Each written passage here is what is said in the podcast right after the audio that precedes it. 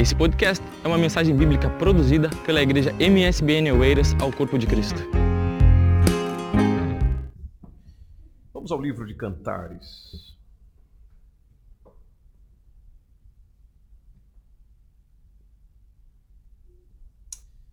Cantares capítulo 1, na sua Bíblia talvez esteja Cântico dos Cânticos. Se puder baixar um pouquinho o retorno aqui, meu brother, está dando microfonia. É, Talvez na sua Bíblia esteja Cântico dos Cânticos, talvez esteja Cantares de Salomão. Vamos no capítulo 1, versículo 2.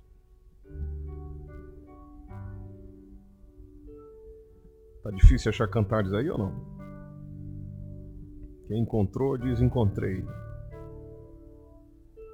Só Valdilene.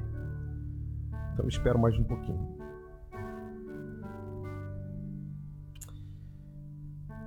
Veja que texto maravilhoso. Diz: Beije-me ele com os beijos da sua boca, porque melhor é o seu amor do que o vinho. Dependendo da sua carência, hoje você deve estar dizendo: Hum, que gostoso.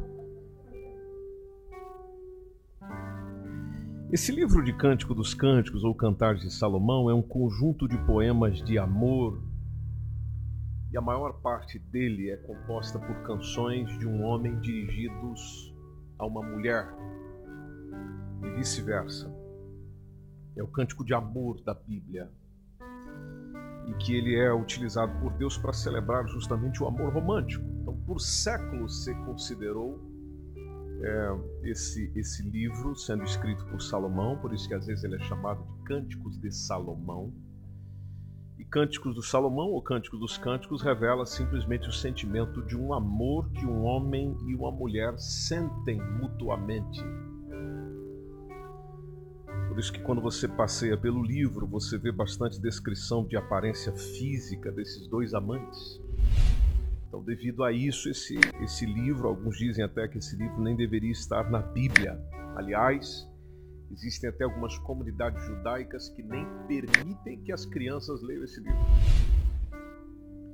Do ponto de vista de alguns cristãos, ele é chamado de o livro erótico da Bíblia. Outros interpretam este livro de uma forma bem, bem simbólica, uma forma que não faz referência a algo físico. Então, muitos judeus, por exemplo, pegam o conteúdo desse livro e se refere ao relacionamento entre Deus e Israel. Os cristãos é, fazem o mesmo processo, a relação entre Cristo e a igreja. Então é uma demonstração de amor, de carinho e de celebração desta união. Bom, o que é interessante na Bíblia é que a Bíblia tem inúmeros e diversos conselhos para tratar de relacionamento. Relacionamento. A Bíblia é um livro de relacionamento. Em primeiro lugar, relacionamento nosso com Deus. E depois vem os demais relacionamentos que a gente tem. Relacionamento com o cônjuge, relacionamento com os filhos, relacionamento com a família, com os amigos, com os colegas e assim sucessivamente. Então ela está cheia de conselhos e de orientações visando relacionamento, para que você tenha relacionamento, você se relacione com qualidade. E nós sabemos pela palavra do Senhor, Gênesis capítulo 1, versículo 27, de que Deus cria homem e a mulher.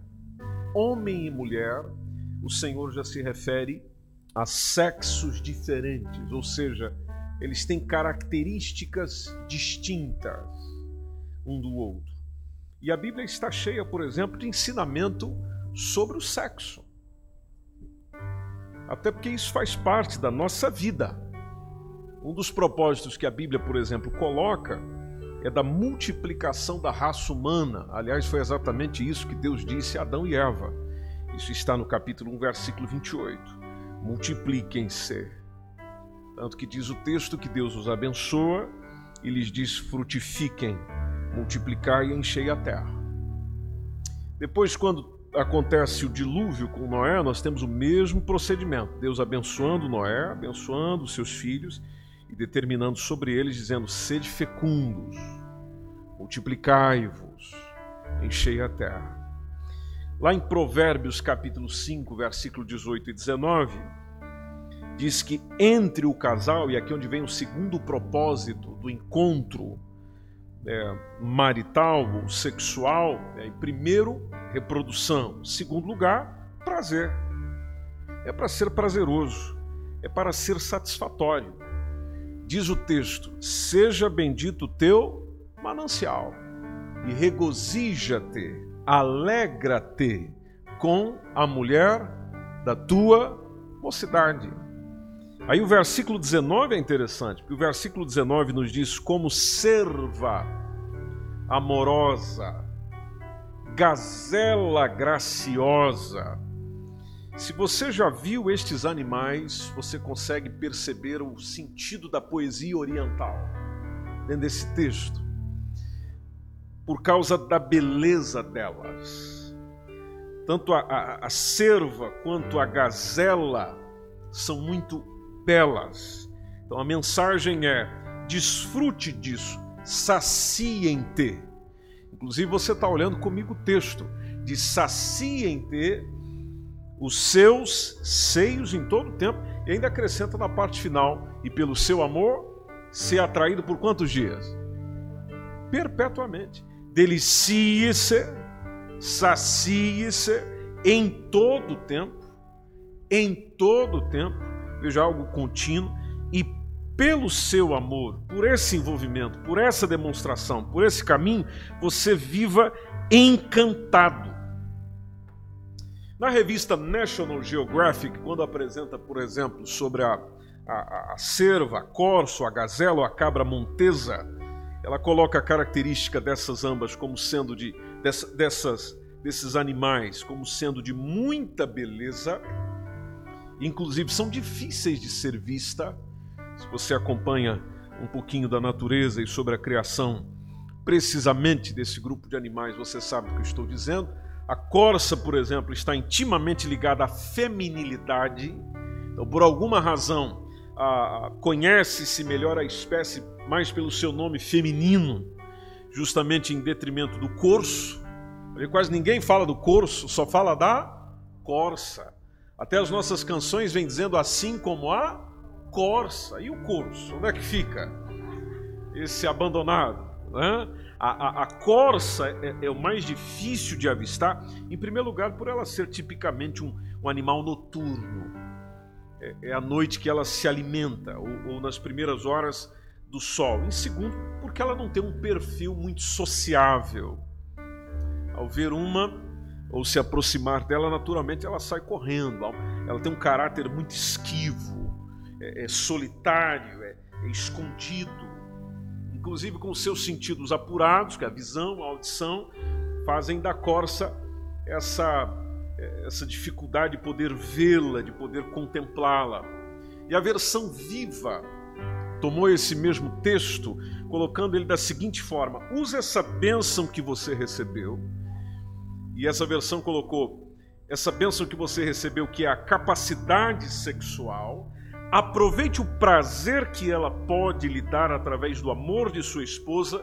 Aí o versículo 19 ficou construído da seguinte forma: E deve ser sempre para você a mulher mais bela e encantadora.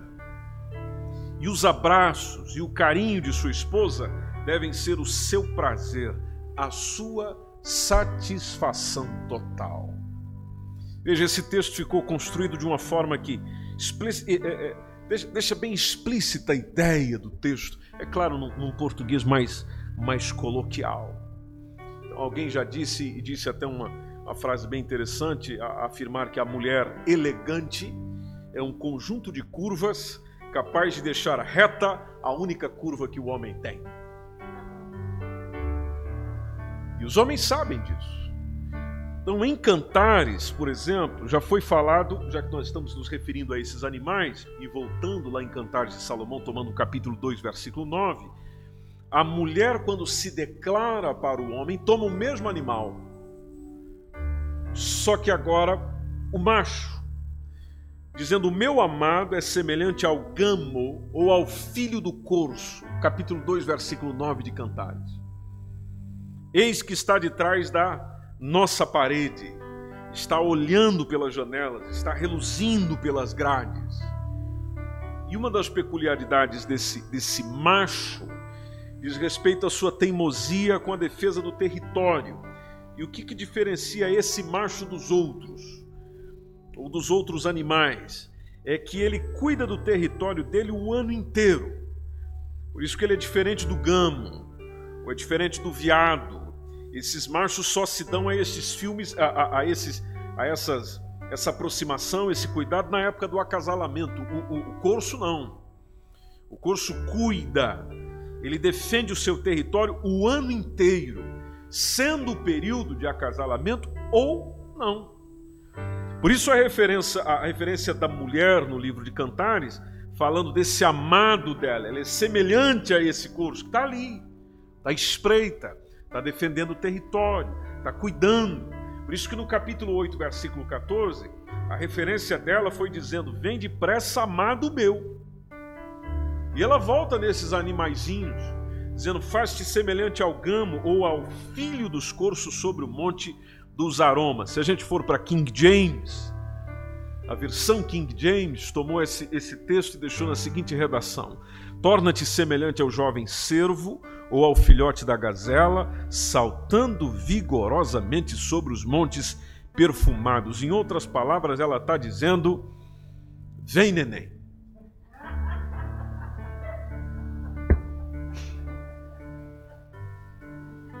Tão simples assim. Bom, por quê? Porque ela reconhece que o encontro com o outro, a relação com o outro, nesse caso, alguém do, do, do sexo oposto, primeiro é algo feito pelo Senhor, foi o Senhor que criou. E tudo que Deus fez é bom. Amém, igreja? Tudo que Deus fez é bom. Você olha para Gênesis 1 e 31, lá está essa referência. Por isso que é, é, isso é, é tão bom que alguém até brincou com isso, dizendo: quando uma porta se fecha, existem dois zíperes que se abrem. Porque justamente havendo uma oportunidade, as pessoas já se envolvem. E o sexo é um assunto bíblico. Se a gente fica aí pensando, ah, não pode falar um negócio desse, ah, não pode falar um negócio desse, ô meu irmão, devemos. Aliás, é, é preciso olhar para isso pelo ponto de vista de quem o criou. Até porque em sua vida ele pode ser bendito ou pode ser maldito. Pode ser algo bom ou pode ser algo mal. Por que, que eu estou partilhando essa mensagem convosco hoje, igreja? Eu partilho por causa da proliferação de várias ideologias malignas a respeito da sexualidade. E nós, naturalmente, às vezes ouvimos isso e dizemos: ah, é uma coisa do mal, é uma coisa do mal, mas a gente não sabe lidar com esse mal dentro de nós, dentro dessa perspectiva de alguns. Ideologias malignas do nosso tempo, como por exemplo a fornicação, sexo entre solteiros. É o caso, por exemplo, do adultério, que é o sexo com alguém casado. Swing, que é a, a, a prática sexual em grupo. O que falar, aliás, até se, se eu não me engano, no Brasil existe um, é, é, um casal de pastores que até leva os irmãos para praticar swing. Que falar, por exemplo, da homossexualidade, que é, que é a atividade sexual com alguém do mesmo sexo. E, e, normalmente tem a ver com casos de abuso sexual na infância, normalmente, não é via de regra, mas acontece. Masturbação no qual tantos homens sofrem, tantas mulheres sofrem, que é o prazer sexual com as mãos, a, a pedofilia, que é o sexo com criança, a violação, que é o sexo com violência, a zoofilia, que é o sexo com animal. Aliás, na nossa nação portuguesa, se é que você não lê sobre o assunto, existe muita gente que pratica zoofilia. Porque cada casa que você vai dessa nação tem um cachorro lá, e tem gente que a única companhia dela é o cachorro o gato. Teve alguém lá atrás que até deu uma tremida. Né? Enfim, você fica pensando: ah, mas isso acontece? Acontece sim, senhor. Acontece sim, senhora. O sadomasoquismo. Sadomasoquismo, que é o sexo com dor. Tem gente que gosta de sofrer, gosta de apanhar e tantas coisas que você vê por aí. Né? E, e, e, às vezes, é uma coisa terrível. Olha que coisa terrível. Não sei se você já leu sobre isso, que é a necrofilia. O que, que é isso? Sexo com defunto. Eu e você olharia para um negócio desse e ia dizer o quê? Misericórdia? A gente sair expulsando o demônio de lá. Agora, não tem como negar, você pode ser um crente muito cheio do Espírito Santo, você pode ser um crente cheio de, de poder de Deus, graça de Deus, mas, meu irmão, bateu na área sexual, muitos de nós não sabemos como lidar. E não é um assunto que você conversa com todas as pessoas. Não é um assunto da sua particularidade, da sua individualidade, que você vai chegar e vai abrir o coração para falar com as pessoas. Por exemplo, ah, o que é muito estimulado nos nossos dias, que é o caso da masturbação. Inclusive o produtor, ator, produtor Woody, Woody, Woody Allen, muito conhecido ele. Ele que inclusive falou uma frase que ganhou muita notoriedade, dizendo: "Olha, não despreze a masturbação. É fazer sexo com a pessoa que você mais ama." Nesse caso, ele se referia a quem? A ele mesmo. E quantos de nós, crentes ou não, e gente aí ao redor do mundo, que são viciados em pornografia ou viciados na masturbação. Deus não tem palavra para essa gente, não? Não há um conselho de Deus para tratar com isso? Quantos maridos preferem trocar suas mulheres para ter um ato de masturbação. Quantas mulheres preferem trocar os seus maridos para se masturbar? Quantas? Talvez seja até o seu caso, você que está me ouvindo aqui, ou você que está ouvindo pela internet, ou você que está ouvindo esse podcast. Agora, a palavra de Deus tem uma solução para você. O Senhor não quer você preso a isso, não. Olha, se a gente olhar, por exemplo, para Colossenses, capítulo 3, vamos à palavra do Senhor? Colossenses, capítulo 3. A gente pode tomar aqui o versículo 5. Colossenses capítulo 3, versículo 5. Ele já começa dizendo: mortificai. Mortificai nos dá, justamente, nos dá justamente a ideia do mate os desejos. Mortificai, pois, os vossos membros que estão sobre a terra. A linguagem de hoje, se você tem uma Bíblia na linguagem de hoje, você pode ver que o texto está construído exatamente assim. Mate os desejos desse mundo que agem em vocês. Aí, se você perceber a listinha que vem logo na sequência, as referências que vem logo na sequência, são todos pecados na área sexual. Então, lá está prostituição, lá está impureza, lá está o apetite desordenado. Que não há problema ter apetite Aliás, no caso do apetite sexual, é até natural que se tenha. Agora, há um problema quando há uma desordenança nele.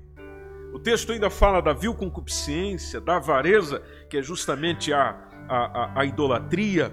Só que se nós voltarmos nessa questão da, do apetite desordenado ou do mau desejo da cobiça, como alguns né, preferiram escrever assim, bom, a gente sabe que os desejos sexuais, por exemplo, não devem ser isso é muito importante que compreendamos. Não devem ser objeto de ódio, objeto de vergonha. Não, muito pelo contrário, meu irmão, minha irmã. A gente tem que celebrar isso.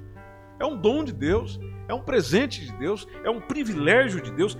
Deus é o autor disso e ele declarou que isso é bom. Agora, a mesma palavra do Senhor nos coloca algumas recomendações que é importante dentro disso considerarmos. Por exemplo, já em Êxodo capítulo 20, 20, versículo 17, quando o Senhor está a apresentar os dez mandamentos, quando o Senhor está a trazer à tona sobre os dez mandamentos, lá está um dos mandamentos dizendo: Não cobiçarás. E pegando aqui a, a, a precisão do texto, não cobiçarás a mulher do teu próximo. A mulher do teu próximo. Aí chega Jesus em Mateus capítulo 5, versículo 28, Mateus capítulo 5, versículo 28, diz: Eu, porém, vos digo que qualquer que atentar numa mulher para cobiçar, diz o Senhor, já em seu coração. O que, que aconteceu no coração dessa pessoa? Cometeu adultério com ela. No seu coração, cometeu adultério com ela. Por isso, meu irmão que me ouve aqui, pessoa amiga que está com a gente aqui hoje, se eu e você olhamos para uma mulher e já desejamos ela, não sendo a sua, no coração já adulterou. Da mesma forma, você, mulher, olhando para um homem que não é seu e desejando ele, no seu coração já adulterou. E como a palavra de Deus nos deixa bem claro, Marcos capítulo 7, que o pecado vem de dentro, vem do coração, então veja, Jesus já traz a questão de que o pecado, a imoralidade sexual, não é uma questão corporal apenas, é uma questão que envolve o teu ser, a tua alma, teu espírito. Já vem de dentro onde simplesmente as pulsões sexuais favorecem a isso, mas ele já vem de dentro. Efésios capítulo 5, versículo 3, nos conta, por exemplo, sobre a, a, a, indicação, nos traz o ensino de que entre nós nem deve sequer haver menção, menção de imoralidade sexual, nenhuma espécie de impureza, de cobiça, porque essas coisas não são atitudes de gente sã gente sã. E é incrível, por exemplo, como a pornografia tem feito tanta gente oprimida nesse tempo. Recebi a notícia no telemóvel recentemente, naquele, naqueles é, e-mails que você recebe de notícia, sobre nesse tempo da pandemia em Portugal. Em Portugal. Estamos a falar de Portugal, que é o país onde a gente vive ama e estamos vivendo e o Senhor está nos abençoando aí. Amém? Então, em Portugal, a quantidade de acesso nesse período aí que o pessoal ficou fechadinho em casa, a quantidade de acesso a sites pornográficos deu um avanço enorme. E você sabe o que, que os sites pornográficos fizeram? Liberaram acesso. Você fica pensando, poxa, é só se colocar no lugar do empresário da pornografia. Eu vendo pornografia, o pessoal está procurando meu produto. O que, que eu vou fazer? Eu vou taxar. Mas sabe o que, que eles fizeram? Não liberaram. Agora é o momento. Vamos distribuir o material gratuitamente. E o pessoal que já estava louco e ávido por isso entrou com peso. Aí veja, a pornografia já conduz à masturbação. A, masturba, a, a masturbação pode me fazer ser escravo dos meus desejos. E aí pode acontecer de eu e você perguntar, mas o que, que eu faço? Porque eu estou sofrendo com isso. O que, que eu faço? Bom, em primeiro lugar, anota aí. Você precisa vencer esse hábito, começando por ter uma pessoa confidente. Você precisa ter uma pessoa para abrir o coração, para conversar sobre isso. Você precisa falar com alguém maduro sobre esse assunto. Você precisa abrir o coração sobre isso, porque a impureza sexual sempre vem com um brinde. E nós temos aquela suposição que nós podemos vencer pecados sozinhos. Esse tipo de pecado, meu irmão, minha irmã, nós não vencemos sozinhos. Você precisa de alguém. A prova disso basta olhar para si mesmo. Você já tentou deixar, você já tentou abandonar, mas sozinho e não consegue. E, e, o DNA do corpo de Cristo afirma exatamente que é na comunhão com a igreja que nós somos capacitados pela palavra de Deus para vencer o pecado. Por isso que eu partilho consigo que você precisa falar com alguém sobre isso. Você precisa ter alguém te acompanhando com relação a esse assunto. Uma pessoa madura, uma pessoa que saiba conversar com você, saiba tratar do assunto, saiba manter o seu assunto também em sigilo. Agora, uma coisa eu te aconselho e te motivo nessa noite: não desista da luta, mesmo se você tiver uma recaída. Não desista da luta. Você analisa ali o que te levou a isso, te levou à pornografia, te levou à masturbação, e aí você analisa, pensa, tenta não repetir este comportamento, esse padrão de comportamento. Jesus, por exemplo, nos ensinou, Mateus capítulo 6, versículo 22, dizendo que a candeia do corpo, ou seja, o que ilumina o corpo, são os olhos. Então, de sorte que, se os meus olhos forem bons, disse Jesus, todo o meu corpo vai ter meu corpo vai ter luz. Mas isso é importante você tratar esse aspecto na sua vida. Outra coisa que nós vemos sendo difundido, e, e principalmente nos nossos dias, como algo normal, não há problema, é isso aí, é, é o caso da fornicação, ou seja, o sexo entre pessoas não casadas. É aquela do eu quero apenas prazer, eu não quero compromisso. Como outros utilizam, preferem utilizar a expressão sexo solto apesar de que a palavra fornicação, ela, ela em termo geral, ela, ela identifica toda perversão dessa capacidade sexual, mesmo as coisas ah, de natureza heterossexual, homossexual ou bestial. O adultério, por exemplo, é, o sexo antes do casamento, o incesto, a sodomia, lesbianismo, enfim, não passam de formas específicas de fornicação. Então, a, a, palavra é bem mais abrangente do que essa definição que eu dei inicialmente. Agora, o argumento que você ouve de alguém, um solteiro ou solteira, de que devo me envolver sexualmente com meu namorado, ou alguém que eu conheci na festa, ou alguém que eu saí ali, ou alguém que eu encontrei, é de que esse negócio de esperar casamento é coisa dos antigos. De que hoje não existe mais isso. Outros chegam e dizem para nós assim: olha, é importante que se faça, por quê? Porque eu preciso provar primeiro para saber se é bom, se essa pessoa é boa na cama, se essa pessoa faz bem. Eu preciso provar primeiro para não dar um passo errado. Interessante. E, e, e, tenho percebido isso, talvez você tenha percebido também. Interessante que as pessoas às vezes dão essa justificativa para depois poder casar mas interessante que quando casa, o casamento não permanece. Opa, então. Então peraí. Tem algo errado aí. Porque se é aquela ideia, primeiro eu tenho que fazer o test drive para depois fazer a compra. E, e, se eu fizer o test drive, eu tenho mais segurança na hora de comprar. Ah, então por que você fez o test drive? O teste não. E não ficou até que a morte o separe. Então são, são argumentos que na, na, na prática não, eles não se realizam, eles, não se cumprem. E muitos cedem a este pecado, e aqui tem muita referência aos jovens e adolescentes do nosso tempo, cedem a esse pecado, em primeiro lugar, às vezes, por uma pressão. Pressão de quem está ao redor. Os amigos lhe dizem assim, diz para o menino, você não é homem, está todo mundo fazendo, para que se guardar? Somente você ainda não fez. Aí, por uma questão de pressão, de covardia, de medo, pressão da turma, ele acaba fazendo só para acabar as gozações consigo. Da mesma forma acontece com as mulheres. Mas vamos lá, vamos à parte essencial.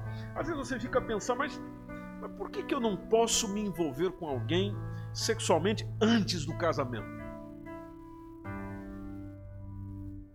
O que é uma pergunta interessante e válida Bom, eu te devolvo com uma outra pergunta. Você já imaginou o tamanho dos problemas que podem surgir se tivermos relações sexuais antes do casamento?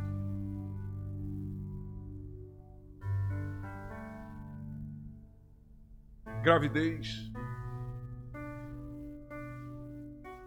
doenças venéreas, os traumas que ficam Basta simplesmente você falar com mães solteiras e ter uma conversa bem aberta. Mulheres que um dia foram enganadas pelos seus namorados e chegaram com a conversa dizendo: Você não me ama. Como eu não te amo? Ah, você não se entrega para mim. Bom, lá deixou um filho e abandonou a mulher. A solidão, a infelicidade, a angústia que isso provoca. Quem pode contar os lares desintegrados, os filhos abandonados, os efeitos devastadores do abuso incestuoso de crianças em nossos dias? E aqui, naturalmente, eu estou abrangendo o assunto. Ah, esse, esse desejo sexual que não vem acompanhado de um amor puro. É aquilo que eu falei, eu só quero me divertir com você. Eu só quero me encontrar com você, eu quero desfrutar do momento com você, mas eu não quero nada com você. Isso é uma coisa egoísta.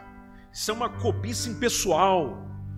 Onde só quero explorar teu corpo, eu só quero desfrutar de você, mas eu não quero você na minha vida. Veja que problemão. Aí você descobre, aqui se referindo à mulher que está esperando um filho de seu noivo, aí ele é capaz de olhar para si e dizer: Mas será que esse bebê não é de outro?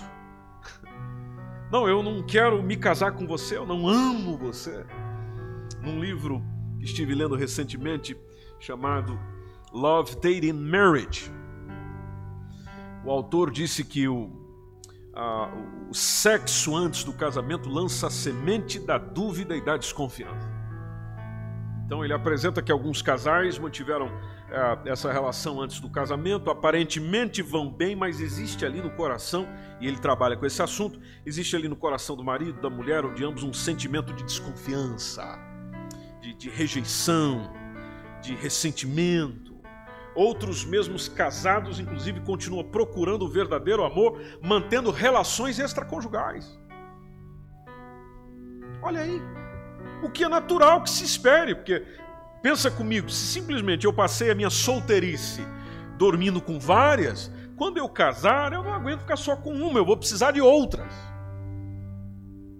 Então veja o que isso pode produzir na vida do indivíduo ou na vida da mulher. Ou seja, a pessoa está sempre ali procurando nova, novas experiências. É claro, porque ela viveu uma vida intensa assim. Ela não aprendeu a ser fiel a um, a se encontrar com um, a ter prazer com aquele um. Não, é o prazer com várias. Então, no casamento, a ideia de só uma ou de só um, com o passar do tempo, ela acaba se entregando aos outros. Então, observe o que disse alguém, que eu repriso aqui para você. O, o, o, sexo fora do casamento, ele vai alimentando a ideia de que o prazer pode existir sem a gente ter que lidar com compromissos. Então, muitos, muitos casais de namorados, por exemplo, são super exigentes quanto à fidelidade no namoro. Só que há um aspecto irônico nisso, que o namoro em si, e, e, e você já deve ter namorado, ou está namorando, você sabe que o namoro em si ele é, ele é frágil. No máximo alguns meses ou em alguns anos, é, pode haver separação. Ou seja, esses compromissos do namoro vão por água abaixo. Agora, o compromisso que a, a Bíblia nos orienta é: você vai estar com alguém, bom, então que esse alguém, você dure com essa pessoa até que a morte os separe, e não até que a morte do sentimento os separe. Veja, veja a diferença de seriedade e de compromisso. Por isso que alguém é, é, anunciou uma frase, eu achei fantástica a frase, quando disse: Não receba na cama quem não te recebeu no altar. Ou seja, não vá para a cama com alguém que não quis assumir um compromisso sério com você. Que olhe para você e diga: Eu quero a minha vida com você. Eu quero vivenciar, eu quero formar um lar, eu quero avançar com você quero que você venha fazer parte, e a prova disso é que eu tomo uma aliança na frente quem seja que for, de Deus e dos homens, e simplesmente assumo um compromisso contigo, que é isso que eu quero. Eu não quero só ir para a cama com você, eu quero viver a vida com você. Agora, para a gente conseguir evitar isso, tem que tomar cuidado com o quê? Tem que tomar cuidado com avançar demais nas carícias. Porque começa ali inocentemente tocando ali, tocando aqui.